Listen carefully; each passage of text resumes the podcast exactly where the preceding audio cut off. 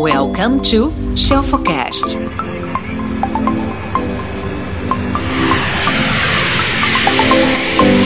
Você teve uma ideia de negócio e você fala, uau, vou colocar minha ideia em prática. Ou eu vou pivotar. Vou transformar meu negócio numa coisa completamente diferente. Provavelmente você já deve ter ouvido falar em uma ferramenta chamada Business Model Canvas ou Canvas. Canvas nada mais é do que uma ferramenta para você planejar o seu negócio, replanejar o seu negócio. Mas imagina o seguinte: imagina se eu falasse para você assim. Vou te mostrar agora como a Amazon, Google, Facebook, YouTube e Airbnb começaram o negócio deles.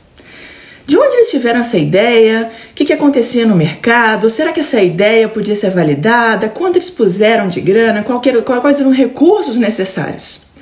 Esse é o tema da nossa, nosso bate-papo da nossa live aqui de hoje. Você for entender, obviamente, né? Ah, Aline, tive uma ideia, eu quero vender um produto, sei lá, eu quero vender um dispositivo eletrônico. Será que essa minha ideia é boa? Será que eu vou ter que criar um? Que tipo de, de, margem eu vou ter? Como é que eu vou monetizar essa minha ideia? Ou que proposta de valor eu vou oferecer? Será que eu consigo ter uma vantagem competitiva? Será que existe uma alternativa? Será que eu tenho concorrente para aquilo ali? Todas essas perguntas que quem tem vontade de empreender ou quem já empreende certamente se faz. Eu vou matar tudo isso aqui hoje. Eu vou te mostrar cinco, cinco, cinco, cinco, cinco modelos de canvas de grandes empresas, de empresas multibilionárias que começaram assim como você já começou, ou como você talvez esteja começando ou pretenda ainda começar. Primeiro deles, vou começar com o senhor Google. Como é que o Google começou? Se você tem aí seus 20 anos ou mais, certamente você é de uma geração que viveu sem ele. A gente se pergunta hoje, né? Fala, meu Deus, como é que eu vivi sem o Google até hoje? Mas você se imagina vivendo sem o Google? Ou você se imagina, por exemplo, é, não procurando alguma coisa? Se sim, maravilha. Mas você há de convir, você há de admitir que existia alguma falha, alguma necessidade na época do mercado e o Google chegou lá, percebeu o que acontecia no mercado e falou: hum, legal. Então eu vou criar alguma coisa que o mercado precisa, o mercado demanda. Qual que é o problema que o mercado tinha? O mercado, na época que o Google foi criado, tinha isso aqui, ó. Eu vou te mostrar. Antes de eu te mostrar, deixa eu te perguntar uma coisa. Vamos fazer um chutômetro aí. Quem arrisca dizer em que ano que o Google foi criado? Quem arrisca dizer em que ano que o Google foi criado? Coloca aí. Vamos ver se estão bons de chutes. Enquanto isso, vou virar minha câmera aqui para você ver a minha tela. Olha só, quem arrisca aí dizer em que ano que o Google foi criado? Olha isso aqui, que barato. O que eu vou te mostrar agora nada mais é do que o Canvas do senhor Google. O que, que o Google percebeu? Que existia um problema na época. Por quê? Porque os, as formas, né, ou seja, os, os motores de busca, na época que o Google foi criado, eles eram irrelevantes. Era difícil achar alguma coisa que você procurava na internet. Qual que foi a solução que eles deram? Ah, a solução então, vamos desenvolver uma tecnologia que permita que os usuários achem um conteúdo que seja relevante. Bacana? Mas se eu falo de problema e solução, quais são as alternativas que já existem? Na época existia ali o Alta Vista, o Yahoo. O pessoal está falando aí que usava o Alta Vista. Eu lembro que eu usava o Yahoo. Tá bom, Aline, mas e aí, como é que eles fizeram? Eles colocaram uma proposta de valor que foi: os usuários podem confiar em mim, certo? Eles vão encontrar aquilo que eles estão procurando, e lógico, né? Diferente dos meus competidores, e uma procura rápida. Sempre falo para você que me acompanha aqui. Quer ganhar dinheiro? Pense em resolver um problema do mercado de uma forma diferente dos seus competidores. A gente tá tremendo um pouquinho porque eu tô ajeitando minha tela. Pera aí. Pronto, que aí não vai ficar essa tremeção aqui, igual aquele programa de televisão antigo, lembra? Aqui agora? Credo. Que confusão que era aquilo. Então vamos lá. Então imagina, deixa eu pegar uma canetinha para apontar. Ou uma, um lápis, pode ser. Imagina que eu tenho que colocar uma proposta de valor, certo? Porque tem que ser uma coisa única, senão não vai me diferenciar de nada da minha concorrência. Então, isso aqui para o Google foi fundamental, ó, fast, tá? Hoje a gente tem aí a Google funcionando, né, com é, milésimos de segundos. Quais foram as métricas que o Google utilizou para, obviamente, transformar uh, o produto deles, a ideia deles em um negócio? O número de solicitações por procura e a porcentagem de usuários que terminavam a busca deles logo na primeira página, tá? Então isso aqui foi fundamental. Aí a gente entra num outro negócio chamado conceito high level. O que é isso aqui?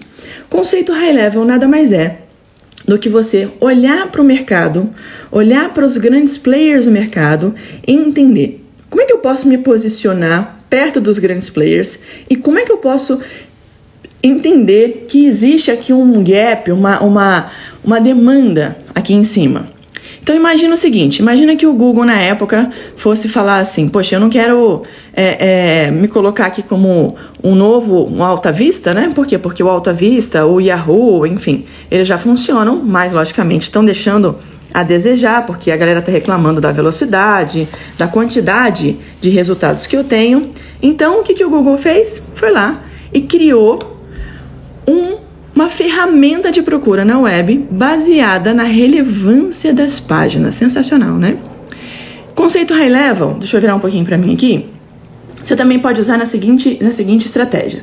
Imagina que você quer se posicionar como. Descobri tudo bem aqui, ó. Imagina que você quer se posicionar como. Uh, sei lá. Você quer ser um médico, você quer um, ser um, um cirurgião, é, é mas você quer fazer isso dentro da, da. Você quer ser cirúrgico, você quer ser preciso na hora que você for uh, fazer uma página de vendas, ou na hora que você for, ser, você for fazer um, um, um modelo de funil. E aí você vai falar assim: eu sou praticamente o pitangui do design, eu sou o pitangui da arquitetura. O que, que você quer dizer? Quer dizer que você é cirúrgico, que você tem ali uma exatidão, que você tem uma precisão cirúrgica, certo? Você vai certinho onde tem que ir.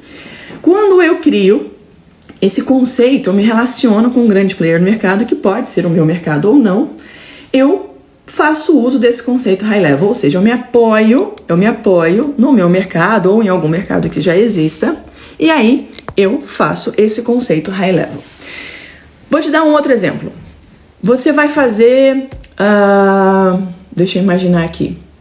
Já sei. Você vai fazer uma, uma locação de bikes ou de skate, sei lá, de, de, de, de, de objetos de esporte radical aí na sua cidade, tá? Só que como é que você quer fazer isso? Você quer fazer isso através de um app, certo? Então você pega um aplicativo, põe lá, fala, ah, não, eu quero alugar isso aqui. Então como é que você pega hoje um app e aluga alguma coisa? Ou como é que você pega um app? Vamos fazer melhor. Como é que você compra alguma coisa? Tipo um iFood da vida?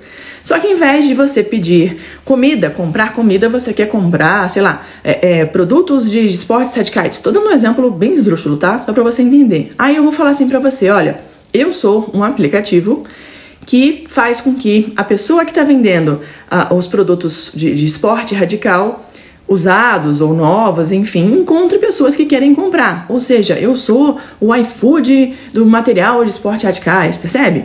Então não vai ser o iFood, né? Vai ser tipo o iRadical. Ou seja, você pega alguém que já existe no mercado, um conceito que já existe no mercado de um de um grande player e tenta se posicionar ali, tenta entender a demanda, tenta entender as ferramentas, os canais que essas pessoas usam. Combinado? Próximo que o Google utilizou aqui. Vamos lá. Então já falei aqui do conceito high level. Depois, qual que é uma vantagem, que seria uma vantagem, a gente fala uma vantagem injusta, né? Mas eu posso pensar também numa vantagem competitiva. Inovação. Por quê? Porque o Google, a, o ranqueamento, a tecnologia que o Google colocou para fazer essa page rank, esse ranqueamento de página, foi algo difícil de uma outra empresa copiar. Então isso é uma vantagem competitiva, tá? E aqui embaixo, logicamente, eles combinaram isso com um sistema que faça esse ranqueamento de acordo com as citações. Óbvio que posteriormente o que, que o Google fez? Foi lá e falou: Ah, ô bonitão, ô bonitona, quer fazer o seguinte: você quer colocar um anúncio aqui na sua página do Google? Quer ser relevante? Maravilha, paga para mim que eu faço você aparecer. Quais são os canais que o Google utilizou? Ele usou as referências dos usuários. Então, se para aquele usuário fazia sentido ele colocar, sei lá, o LinkedIn, o Facebook, é, enfim, o Instagram, não, nem lembro as, as, empresas da época, ele ia lá e utilizava esses canais como referência, tá bom? Os blogs e tal. Qual segmentação que o Google usou? Presta atenção numa coisa, vou até virar para mim que esse assunto é sério. Não fala para mim que você vende para todo mundo se você ainda está começando a vender ou se você ainda é um pequeno empresário ou médio empresário. Por quê? Porque quem foca em todo mundo não consegue falar com ninguém. Aline, mas eu vendo o ar que você respira, eu vendo água, é legal. Mas na hora de você segmentar o teu anúncio, na hora de você entender as dores da audiência, na hora de você entender a forma de se comunicar, de falar, de anunciar, você precisa automaticamente entender quem são os seus consumidores. O que, que o Google entendeu? Quem que são os nossos possíveis consumidores? No caso do Google, foram todos os usuários de web. Ah, Aline, ah, então você está falando que é todo mundo. Não! Gente, olha o ano. 1998. Em 1998, essa jovem aqui que vos fala estava na oitava série. Na minha época chamava ensino médio, tá, gente? Na, na, na ensino, ensino, ensino médio? Não, ensino fundamental, né? Oitava série do primeiro grau, era isso? Primeiro grau, segundo grau. Eu estava na oitava série. Na oitava série, obviamente, eu não tinha tablet, eu não tinha celular. Talvez alguém tivesse, né? Acho que na época eram os ricões que tinham celular, mas os celulares não se conectavam na internet. E computador também não era uma coisa muito barata, aquele é, MS-DOS, lembra disso? Aquela tela que tinha um, o joguinho às vezes da cobrinha, enfim. Mas a internet começou a ser discada, então não era todo mundo que tinha internet. Estou falando de Brasil. Lógico que dependendo do país, né, do, do, do continente, a pessoa já tinha acesso à internet. Mas mesmo assim, naquela época, lá em 98, o Google, o Google, tá? Isso aqui é o canvas do Google que entrou agora. O Google pensou: como é que eu vou segmentar a minha audiência? Já sei, vou falar só com as pessoas que usam a internet. E na época não era todo mundo. Então não fala para mim que você quer vender para todo mundo. Combinado? Boa. Voltemos. Aí aqui para baixo, já falei de conceito high level, falei dos, dos canais, e aí a gente tá, tem o tal dos early adopters. O que, que é isso? Os early adopters são aqueles que são os que chegam primeiro, certo? Aqueles que experienciam alguma coisa, usam aquilo ali primeiro. Por exemplo, algum de vocês aí comprou Bitcoin assim que falaram? Ah, começou um negócio de Bitcoin, um tal de Bitcoin. Quem comprou? Escreve eu aqui no chat, quero ver. Quem comprou um, um Bitcoin bem no começo? Ainda quem comprar agora esteja numa curva aí, não sei quanto tempo a Bitcoin vai viver, mas talvez ainda esteja, né? Se ela viver 50 anos, 100 anos, enfim, vocês ainda vão estar numa curva dos early adopters, ou seja, são aqueles primeiros que chegam e, e, e frequentam alguma coisa. Tem uma máxima que diz o seguinte: quem chega primeiro bebe água limpa, não é isso? Então, se você adota alguma ferramenta, compra alguma coisa e aquilo ali no médio prazo e no longo prazo faz sucesso, amém. Mas, obviamente, o risco é muito alto, porque está no começo, você não sabe se aquilo ali vai dar certo ou não. Agora, olha que interessante. Olha quem foram os primeiros usuários do Google. Os alunos de Stanford. Provavelmente o Google fez deles um, um laboratório, tá? Continuemos aqui dentro do Link Canvas do Google. Olha só, depois disso a gente tem uma estrutura de custos, e é óbvio, né? Eu preciso entender quanto eu estou tendo de custo para aquele meu negócio ali. O que, que o Google entendeu? Poxa, a gente vai precisar fazer a hospedagem, certo? Da minha plataforma e o desenvolvimento. Então, essa foi a estrutura. Aqui, gente, está muito simplão. Você pode deve aumentar isso aqui. Você pode colocar aqui, por exemplo, equipe de tráfego. Quantas pessoas são? É, barra, investimento em tráfego. Quanto você vai colocar por mês, certo? Se você vai fazer anúncio. Depois, eu já tenho meu produto. Qual que é o meu, a, a matéria-prima? Quanto custa? Qual é o custo de mercadoria? Depois, eu vou ter aqui, sei lá, impostos, pessoal, aluguel, luz, enfim, todos os, os, os custos da estrutura você vai colocar aqui, tá? E aí depois, você vai colocar isso aqui, ó qual que é o investimento, ou melhor, perdão, quais são as formas de eu monetizar essa minha ideia? Será que eu vou monetizar isso uh, vendendo B2B? Será que eu vou vender B2C? O que, que o Google entendeu? Opa, as pessoas podem investir na ferramenta Google e eu posso vender anúncio. Então, a forma de monetizar, tá? Do Google pelo, pelo canvas dele lá de 1998. Gente, olha que sensacional isso aqui. Fala sério. 1998 foi dessa forma aqui, tá? Eu vou te mostrar agora mais um. Esse aqui também é sensa, como diriam por aí. Deixa eu ver qual dos dois eu vou colocar para vocês aqui que eu acho até mais legal. Vamos ver. Hum... Escolham aí, vamos fazer uma votação? Vou mostrar mais um. O que vocês querem ver? Vocês querem ver o Airbnb? Vocês querem ver o Facebook? Vocês querem ver o YouTube? Ou vocês querem ver Airbnb ou Amazon? Escolham aí. Amazon, Facebook, YouTube ou Airbnb. Como entre eu perguntar e você responder e deixar um delay, eu vou escolher um, você escolhe o outro, tá bom? Vamos ver. Deixa eu ver um que tá grandão aqui. Boa. O Airbnb tá muito legal porque o Airbnb foi disruptivo, né? O Airbnb foi uma coisa diferentona, nova. Boa, vou fazer da Amazon, tá? Sabia que vocês vão votar na Amazon, né, Dudu? Vou fazer da Amazon também, mas vou mostrar primeiro do Airbnb. Olha do Airbnb, que interessante. Olha o que o Airbnb pensou e como é que eles fizeram. Ano do Airbnb, 2008, a gente já tinha internet, certo? A coisa já estava diferentona. Qual que foi o problema que o Airbnb viu no mercado? Por que, que Airbnb, Aline? Porque, ó, Air, B, de uh, Air Bed and Breakfast, tá? É, uma, é um termo, a gente, uma expressão que a gente usa em inglês. O B&B é Bed and Breakfast, ou seja, você vai dormir e tem o um café da manhã. Qual que era o problema? As pessoas tinham dificuldade de achar opções de acomodação quando elas viajavam, né, que fossem baratas, que fossem affordable, ou seja, que elas tinham condições de pagar.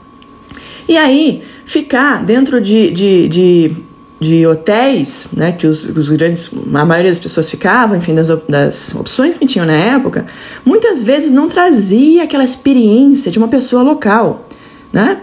Por exemplo, vamos supor que você vai ficar, tô falando aqui da minha cidade, do Rio de Janeiro. Ah, eu quero ir para o Rio de Janeiro, Aline, mas eu quero conhecer, sei lá, eu quero conhecer o interior do Rio, quero conhecer a região serrana, ou eu quero conhecer é, deixa eu pensar aqui numa área do Rio. Quero conhecer Búzios, pronto. Vou conhecer a praia. Só que eu não quero conhecer Búzios assim, daquela forma, poxa, eu vou ficar num hotel, numa pousada, sabe? Essa pousada é cara, ou, não sei, não, não tô nessa pegada. Eu quero levar meu filho, minha filha, nenenzinho, ou quero levar cachorro, whatever. E aí o que eles pensaram? Imagina que legal, eu pegar uma casa de um local, de um pescador ou de alguém que morava ou mora em Búzios e essa pessoa está com dificuldade até de fazer grana, né? Foi essa sacada do Airbnb, porque nasceu bem na bolha é, é, hipotecária nos Estados Unidos. E aí eu vou virar para esse cara que tem essa casa lá em Búzios, uma casa bacaninha e tal. Fulano, você não quer alugar sua casa? Como assim alugar minha casa? Não, é, é temporário. Você vai cobrar por diária ou por semana e tal. Para uma família que está vindo do exterior e quer ficar na sua casa. Poxa, mas por que, que vai ficar na casa de um pescador, uma casa mais, talvez até mais rústica, sei lá? Porque a pessoa quer viver essa experiência. Ela quer ter, de repente, sei lá, um fogão a lenha, um país ela não tem. Ela quer ter o pé na areia. Ela quer ter uma horta no fundo da casa. Sei lá, coisas que no hotel você não tem, percebe? O que eu amo dizer por morar em casa é que eu, que eu amo ter um pedaço de céu meu. Sabe assim? Você pisa na grama e olha para cima, olha para o céu e não tem ninguém em cima. Coisa que no hotel se você não ficar na cobertura, provavelmente você não vai ter, tá? Então o Airbnb percebeu isso, fala caramba, tem uma galera aí querendo usar uma experiência diferente, né? Eles querem ver a cultura, o dia a dia dentro de, um, de, um, de uma cidade e tal, e não querem é, é, pegar um hotel muito caro, enfim. Então esse foi um problema que as pessoas tinham. Qual que foi a solução que o Airbnb deu? Então, vou fazer o seguinte, eu vou fazer uma plataforma, vou fazer um serviço online que conecte os dois. Ou seja, eu vou disponibilizar um apartamento, um local para o viajante e eu também vou pegar para esse homeowner aqui, para o dono da casa, para o dono da residência, uma graninha extra para o cara. Por quê? Porque a área dele estava, a, a, casa dele, o imóvel dele estava vazia. Bingo! É assim que o Airbnb ganha. O que, que o Airbnb é hoje? A maior rede hoteleira do mundo sem ter um hotel sequer, tá? Maior rede de hospedagem, vamos falar assim Que alternativas que já existiam, Aline? O Booking.com e o, o Hotels, né? O Hotels.com. Ah, mas não é igual. Não, não é mesmo. E é aí que tá. Por isso que a, a Airbnb se diferenciou. Qual foi a estrutura de custos deles? Bom, tem que desenvolver essa plataforma, a gente precisa hospedar essa plataforma, tem que fazer a divulgação, né, o marketing. Eu tenho que pensar numa, numa espécie de seguro, uh, como é que eu vou monetizar minha plataforma, como é que vão funcionar as fotos, né, para eu colocar ali na, na plataforma. Que métricas que eles utilizaram? Um número de visitantes para cada um, cada uma das reservas por uh, por, por host, ou seja, eu tinha uma pessoa que ia colocar uma casa no lugar XYZ e, poxa, essa pessoa tinha 500 visualizações, mil visualizações, é interessante, isso aqui é uma métrica boa pra gente então. Qual que é o nome, o número, a quantidade de pessoas que aplicaram, ou seja, se inscreveram na plataforma? NPS, lembram disso aqui? Quem lembra, escreve aí que eu quero ver. NPS, o que, que é NPS? E me fala se você usa para o seu negócio. Se você não usa para o seu negócio, já vou te dar bronca, porque você deveria usar para o seu negócio. NPS faz com que eu tenha total noção se o que eu estou oferecendo para a pessoa está promovendo para ela uma boa experiência. O que eu posso melhorar? Será que essa pessoa vai promover a minha marca? Ou será que essa pessoa vai, sei lá, ela vai ser uma detratora da minha marca? Isso significa o NPS, que nada mais é do que o Net Promoter Score, ou seja, qual é a nota que as pessoas dão para aquilo que eu estou oferecendo. Se a nota é muito baixa, você já comprou coisa assim, com certeza, né? E o review desse cara é baixo, em 2.5, nossa, não vou com ele não. Todas as plataformas hoje devem usar isso, as maiores já usam, até o Uber usa. Você vai chamar o motorista, tem lá a nota que é o NPS daquele motorista. Aí tem mais duas métricas que estão ali, o DAO e o MAU, ou DAU e MNU. O que, que significam os dois? Significa o DAO, o DAO, significa o Daily Active Users, ou seja, o número de usuários ativos por dia. E o MAU é por mês, monthly, você já deve imaginar. Ali tem um tal de WAU, não tem? Tem. WAU são o número de usuários por semana. Isso aqui também é uma métrica interessante que você pode utilizar, tá? Vamos voltar para as métricas aqui do Airbnb. Então eles colocaram na época o número de usuários ativos por dia e o número de usuários ativos por mês. Qual era a proposta de valor do Airbnb? Ah, os viajantes podem conseguir uma experiência de um local, coisa que eles não conseguiriam se eles estivessem alugando um, quarto num hotel. E mais, eu consigo fazer uma graninha extra para monetizar áreas que estão livres, ou seja, desocupadas, de pessoas que têm um imóvel. E aqui foi a grande virada do Uber, tá? Foi, do Uber, olha, eu tô muito doida já. do Airbnb. Qual que foi o conceito high level que levou o Airbnb para frente? Eles pensaram no seguinte, ó, todo mundo pode se tornar um host. E eu tenho uma ideia de sharing economy, que é economia compartilhada. Ou seja, eu, Aline, tenho um imóvel, eu vou locar esse imóvel para você que é viajante. Você faz com que a minha cidade automaticamente ganhe dinheiro. Aí eu vou na minha cidade, vou lá e compro de repente mais um imóvel, ou eu faço a economia girar, enfim. A gente acaba compartilhando, todo mundo faz parte ali dessa, dessa, dessa super plataforma que é o Airbnb.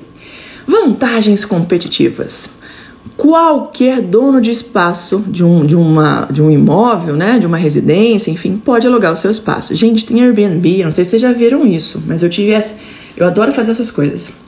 Eu estava na Côte d'Azur, na Riviera Francesa, Française, e aí eu fui abrir o Airbnb eu achei barco para alugar. Olha que legal, barco com quarto, com, com, com toalete, com cozinha, com não sei o quê. Por quê? Porque se é um espaço que você pode dormir, que você pode viajar, que você pode navegar, eu posso colocar um barco também, por que não? Então até barco no Airbnb você consegue achar, tá? Trailer também, enfim. Em que canais que o Airbnb queria entrar? Ah, eles queriam ser recomendados, né? Eles queriam pegar as grandes pessoas, os, os referrals na época e colocar essas pessoas para ajudar essas empresas também para divulgar e fomentar a marca. E campanha online e offline. Segmento de clientes, obviamente, viajantes, pessoas que estão ali procurando por uma acomodação, uma experiência é, de acomodação com preço menor, e, logicamente, pessoas que querem é, é, é essas opções de acomodação, mas não para alugarem, para serem o host, ou seja, para ganharem dinheiro em cima disso, tá? Então eles pegaram os dois. O cara que quer alugar, ou seja, eu preciso usar, e o cara que quer ganhar dinheiro, ou seja, eu tenho um imóvel que está parado. Quem que foram os early adopters do Airbnb? As pessoas que já estavam prontas para compartilhar a residência delas e receber dinheiro através de de hóspedes vindo para lá. Então tinha algumas pousadas até, algumas tabernas, como é, é, lá no começo, né, da, da, do turismo, é a segunda é, a profissão mais, mais antiga do mundo, turismo. Taberna, tabernáculo, você recebia as pessoas que viajavam a cavalo, que queriam parar à noite, que estavam com fome, queriam uma cama e alguma coisa, né? Estava um pão, um vinho, uma água para a pessoa, sei lá, ela dormia. Então, isso já existia, sempre existiu. Só que o Airbnb fez o quê? Conectou, falou: ó, não se preocupa em divulgar a tua, tua casa e tal. Ou se a gente não vai saber se a pessoa que está indo aí vai pagar, não vai pagar, ou você vai ter que ficar pedindo é, documento dessa pessoa, relaxa. Eu vou divulgar sua casa para o mundo inteiro e eu vou fazer essa intermediação. Você me dá uma taxinha, combinado? E aí foi bingo, né? Um monte de gente se inscreveu para colocar a casa no Airbnb. E a estrutura de custo, para a gente terminar aqui do Airbnb, qual que foi? A gente já falou, né? Sorry, já falei sobre isso aqui.